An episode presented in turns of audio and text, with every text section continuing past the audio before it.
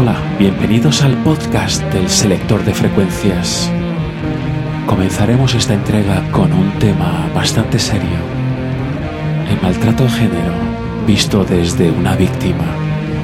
En este caso es Roda Dakar con los Specials Dakar. The Boiler, la tetera. Presta atención.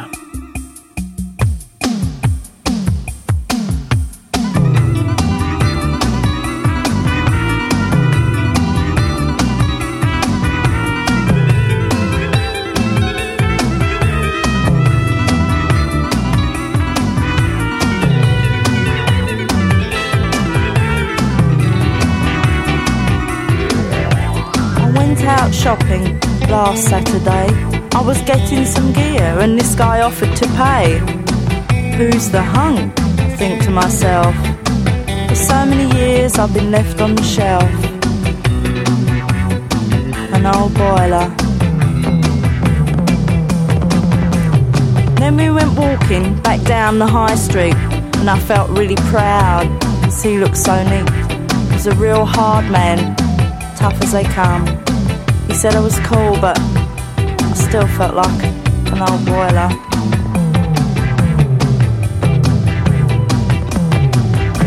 He bid me come out. How could I say no? He said, meet me at eight, round at my place, you know, with my new gear on and a blow dried hairdo. But in my mind, I knew I was still an old boiler. Danced all night long to a nice steady beat, but my hair went to frizz in the terrible heat. My mascara ran and so did my tights, confirming in my sight I must be an old boiler.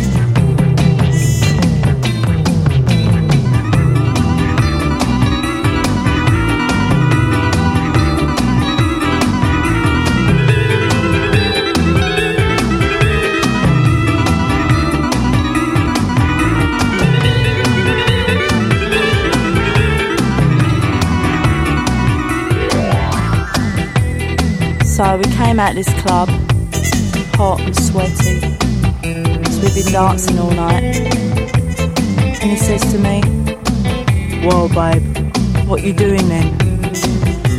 Well, I think I might get a cab. I said casually, Ah, no, no, come back to my place. I only live just round the corner, you can go home in the morning, yeah? well, I don't think so. I mean, I've only known you a day. It's a bit soon, isn't it? Give me a ring sometime, yeah? But then he starts to get mad.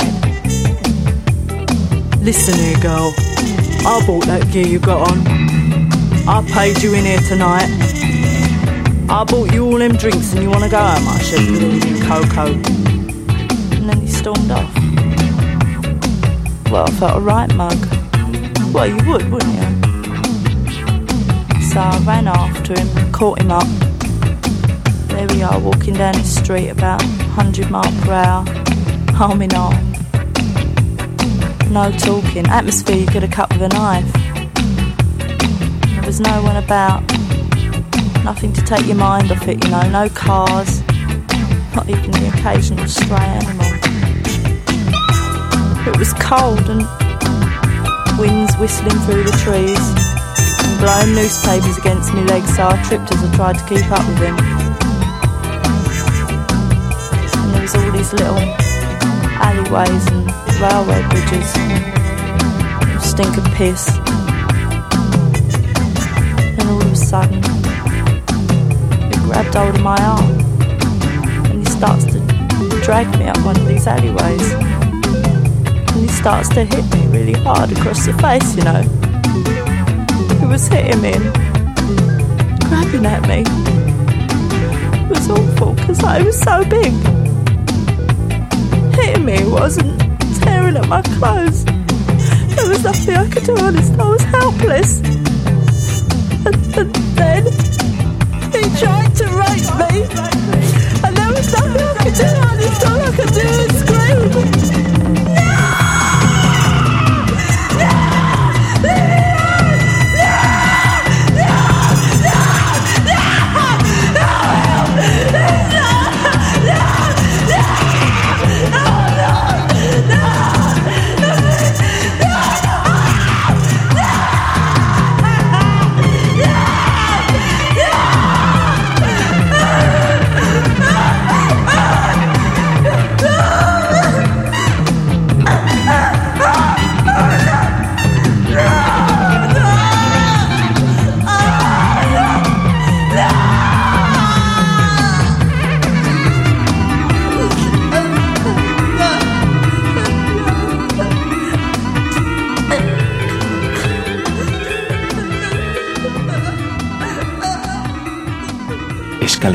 Y desgarrador.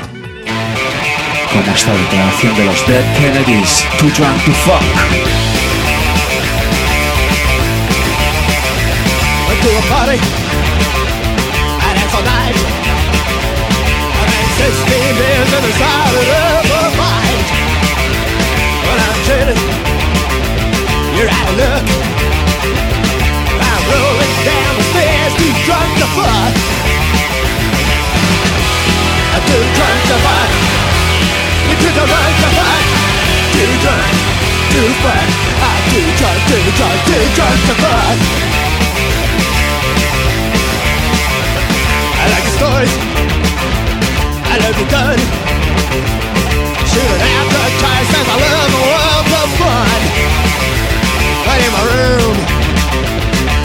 Dead.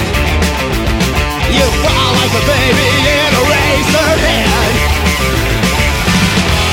I'm too drunk to fuck.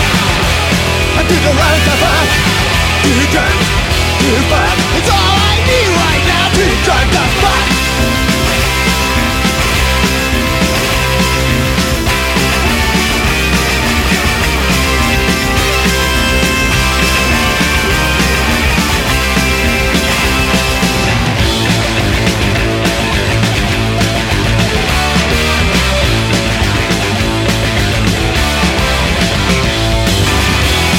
to too drunk to fuck. You took a run to fuck. Too drunk to fuck. I said stop the the cold. Too drunk to.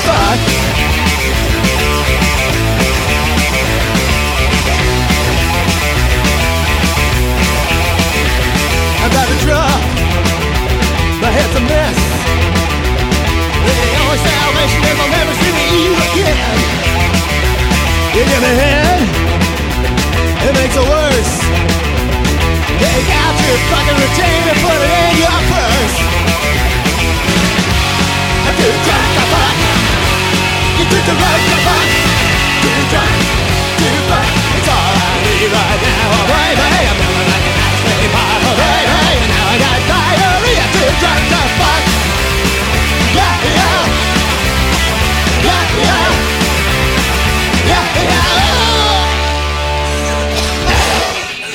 He desempolvado este single de los Splodgenessabounds, Two Pints of Lager.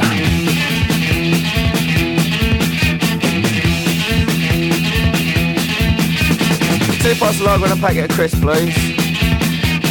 Two pints of lager and a packet of crisps, please. I'll have two pints of lager and a packet of crisps, please. I'll have some pickled onions and a little bit of cheese, please. Thank you.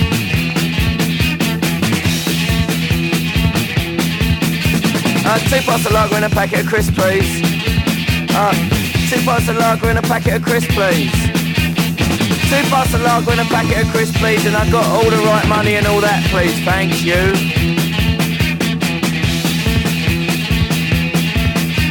Oi, two pints of lager and a packet of crisps, please. Hey, two pints of lager and a packet of crisps, please. Two pints of lager and a packet of crisps, please. I've been here half hour and I'm getting very thirsty.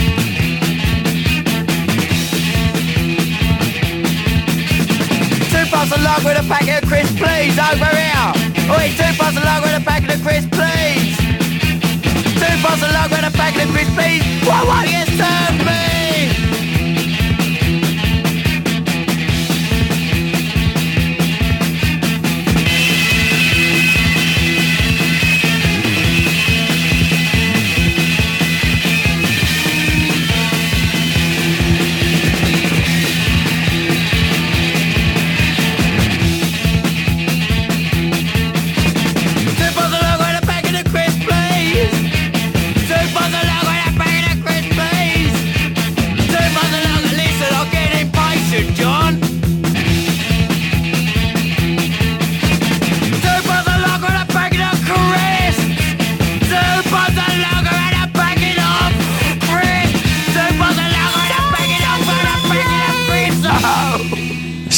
Al principio de los 80 con The Chords.